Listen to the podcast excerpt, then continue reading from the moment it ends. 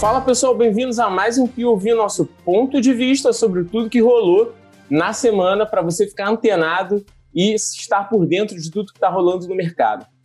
Pessoal, vou começar hoje com uma notícia é, do SacPag, que é uma empresa que trabalha com serviços financeiros e já está expandindo para a Colômbia. O que, que o SagPag faz, pessoal? Pouca gente conhece, tá? Mas o SacPag surgiu em 2010 e ele basicamente tenta resolver três problemas né, é, que eu, eu, vejo que são muito fortes, que é o problema do varejo das instituições financeiras e da pessoa física. Ela é uma plataforma B2B, tá? É uma fintech B2B, mas ela atende varejo, instituições financeiras e pessoa física. Como isso acontece? Ela melhorou o modelo de negócio de caixas automáticos, né? caixas eletrônicos. Você vê que você saca dinheiro ela, ao invés de criar uma dinâmica onde você tem, de repente, um ponto de varejo e aí você transaciona dinheiro ali, esse dinheiro precisa ir para uma transportadora, normalmente aqueles carros fortes né, que, que a gente vê com policiais fardados né, para levar o dinheiro até um banco. É, depois esse, esse banco contabilizar o dinheiro e, por consequência, botar na conta. E ainda tem a logística reversa também, porque muitas vezes o, o varejo precisa de saques em dinheiro para poder fazer caixa, e aí precisa ter essa logística reversa, então tem mais custo em cima disso. Você precisa trabalhar malote, um monte de coisa. O que, que a SaquePag fez? Ela criou é, ATMs, né, é, caixas eletrônicos, onde o próprio varejo deposita nesse caixa eletrônico o dinheiro. E a pessoa física, ela simplesmente vai nesse próprio caixa e saca o dinheiro da conta dela. Então, ela começou a, ao invés de fazer toda essa logística, transacionar dentro do próprio ponto de venda, que normalmente são pontos de vendas com alto fluxo de dinheiro, né, com alto fluxo de notas. Exemplo, supermercados. Eu sempre penso em supermercados e pós de combustíveis. Inclusive, são esses dois pontos que ela mais trabalha. Farmácias também. Então, ela basicamente entra ali, é, põe seu caixa eletrônico, o varejista deixa o dinheiro ali e já conta como depositado e a pessoa física que quer sacar dinheiro, normalmente sempre vai encontrar dinheiro aí.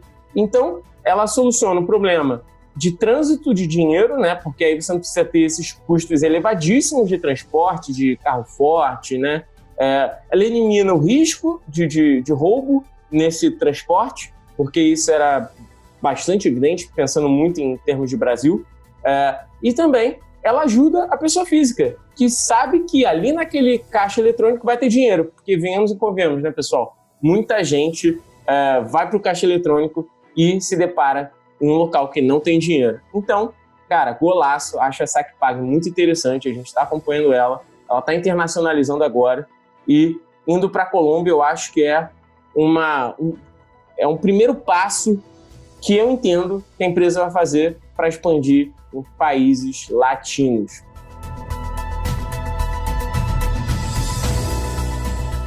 Pessoal, segundo POV agora, segundo point of view que a gente vai falar sobre a Nubank que compra a Easy Invest. A gente já estava falando em alguns canais aqui sobre essa compra e como a Nubank ia se fortalecer fazendo essa aquisição, porque agora ela fez um salto estratégico demais para poder é, trabalhar com outros tipos de receitas financeiras dos próprios clientes, né? É, ela anunciou no dia 11, sexta, hoje, né, no momento que a gente está saindo está é, liberando esse POV para vocês. Ela fez a, a, a, o anúncio de aquisição da Easy Invest, onde ela, dessa maneira, consegue trabalhar com uma base de mais de 20 bilhões de reais sob custódia. Ela entra, consegue adquirindo assim 1,5 milhões de clientes e, além disso, com certeza já fica óbvio que ela vai fazer uma tramitação de investimentos para as pessoas correntistas do Nubank.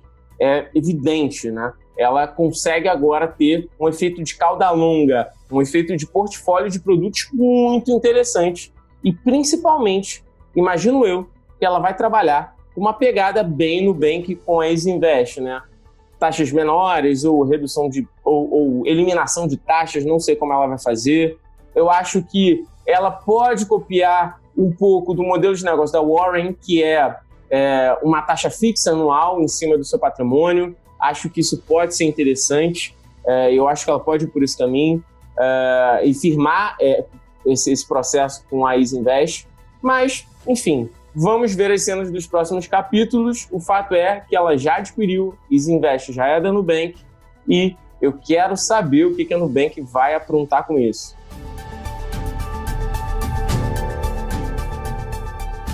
Pessoal, Netflix sendo alvo de campanhas de boicote nas redes sociais. Netflix fez um, um filme, lançou um filme francês na sua plataforma chamado Lindinhas, tradução livre, e ela está sendo acusada de sexualizar as protagonistas. São protagonistas, pessoal, menores de idade, 11 a 14 anos.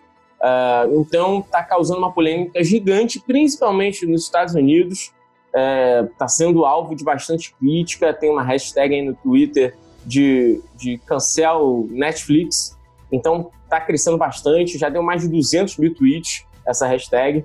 Então é, o negócio está meio sério aí para Netflix. Coitada da Netflix, eu tenho uma opinião sobre isso. É, é, o filme não é dela, tá? É um filme que foi lançado na França, ganhou já, inclusive, o prêmio Sanders. E ela pegou e botou na sua plataforma. Assim, ela entendeu que poderia ser uma ótima ideia, é, como, enfim, a Netflix é a maior, é o maior canal de filmes aí, principalmente filmes independentes que vão bem. É, e ela entendeu que ali poderia ser uma boa abordagem um filme que foi premiado, tiro pela culatra. É, mas o que eu acho mais interessante é que tem pessoas, tem atrizes, principalmente a atriz Tessa Thompson, fez Creed, Vingadores, Ultimato, fez alguns filmes bem legais, é, que está do lado né, da Netflix, dizendo que o filme é, ele comenta a hipersexualização das meninas adolescentes, né, como algo ruim, não tentando fomentar qualquer tipo de coisa é, é, é ligada pedofilia ou algo nesse sentido, né? Uh, ela, inclusive, diz que entende a resposta de todo mundo, mas não bate com o filme que ela assistiu. Então, achei bem legal. Tem duas ponderações, mas para vocês verem como um simples filme, em meio a um portfólio de produtos gigante da Netflix, pode causar tanta polêmica. Tem gente cancelando Netflix nos Estados Unidos por isso, galera. Impressionante.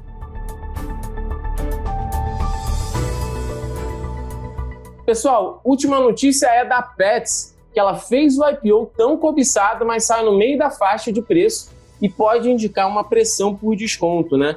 A empresa ela está entrando em um ramo inédito nesse momento, operando na bolsa de valores, mas os investidores entendem que os múltiplos podem estar altos.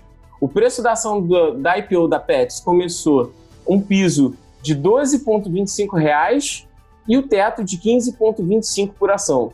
Com isso, a oferta ficou em 2,69 bilhões, já considerando o lote extra. A Pets, pessoal, para quem não conhece, ela opera uma rede com 110 lojas, fica com pouco mais de 340 milhões em reais em caixa e ainda tem uma receita líquida de 617 milhões de reais, com crescimento de 36% sobre o período, sobre esse mesmo período do ano passado.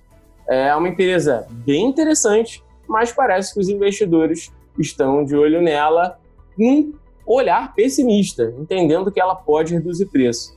Na minha opinião, a Pets tem muito o que mostrar, ela já demonstra resultado. Pode ser que as ações ainda não estejam muito bem balizadas, isso eu posso concordar, mas de fato é uma empresa muito boa, ela vem crescendo, ela vem demonstrando resultado, uma empresa que se preocupa com caixa, uma coisa que a gente fala muito aqui, não é especulativa, ela tem caixa, ela entra com resultado interessante, ela é uma empresa é, que já se demonstrou um modelo de negócio extremamente capilarizado, com, com as suas grandes lojas muito bem localizadas em pontos estratégicos de cidades. É, é uma empresa que está bem no digital, pode melhorar, mas ela está bem no digital. Ela é uma empresa que já tem uma marca interessante dentro do Brasil e tem caixa, pessoal. O caixa é rei. Se uma empresa fatura, dá dinheiro, ela tem mesmo é que ser investida, ela tem mesmo que ir para a bolsa, ela tem mesmo que trazer isso para o mercado. Agora, é claro que as ações é, podem estar é, um pouco descontadas aí, ela pode sofrer um desconto de mercado, tudo bem, ok, mas isso não quer dizer que ela não vai crescer e que você não vai conseguir recuperar isso caso você tenha participado do IPO ou caso você queira investir nela. Eu, particularmente, acho que é uma empresa boa e sim investiria nela. Pessoal, esse é o POV dessa semana, espero que vocês tenham gostado.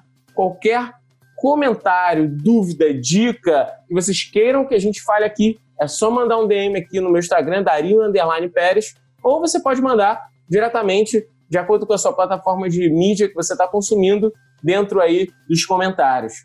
Pessoal, é até a próxima. Espero que vocês tenham gostado. Um bom fim de semana e fiquem ligados aí no Papo de CEO.